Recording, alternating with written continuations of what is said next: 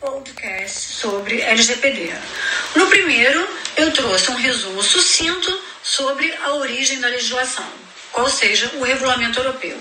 Trouxe a figura central da legislação, que é o titular, o qual se visa proteger.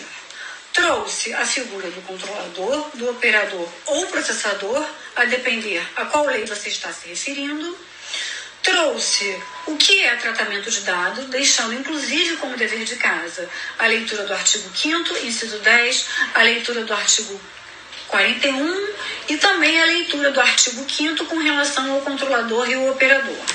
Hoje, especificamente, eu vou detalhar um pouco mais quem é o controlador e o operador. Bom, o controlador é quem de fato vai definir a forma de processamento dos dados, bem como a sua finalidade. Ok? O processador ou o operador, por sua vez, será aquele que irá colocar a mão na massa. Pode ser uma pessoa física ou uma empresa que eventualmente possa vir a ser contratada.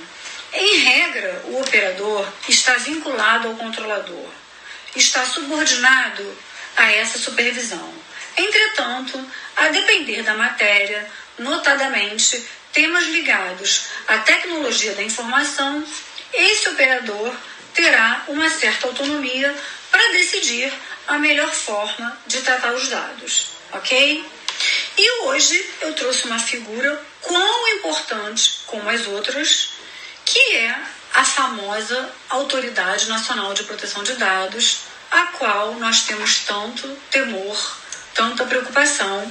Afinal de contas, é ela que vai atestar a conformidade ou não da sua empresa ou da pessoa física que realize tratamento de dados e poderá aí imputar sanções administrativas, como suspensão parcial, suspensão total, multas, enfim, esclarecendo que desde já as penalidades judiciais já estão sendo aplicadas. Faça uma consulta ao site da, da NPPD.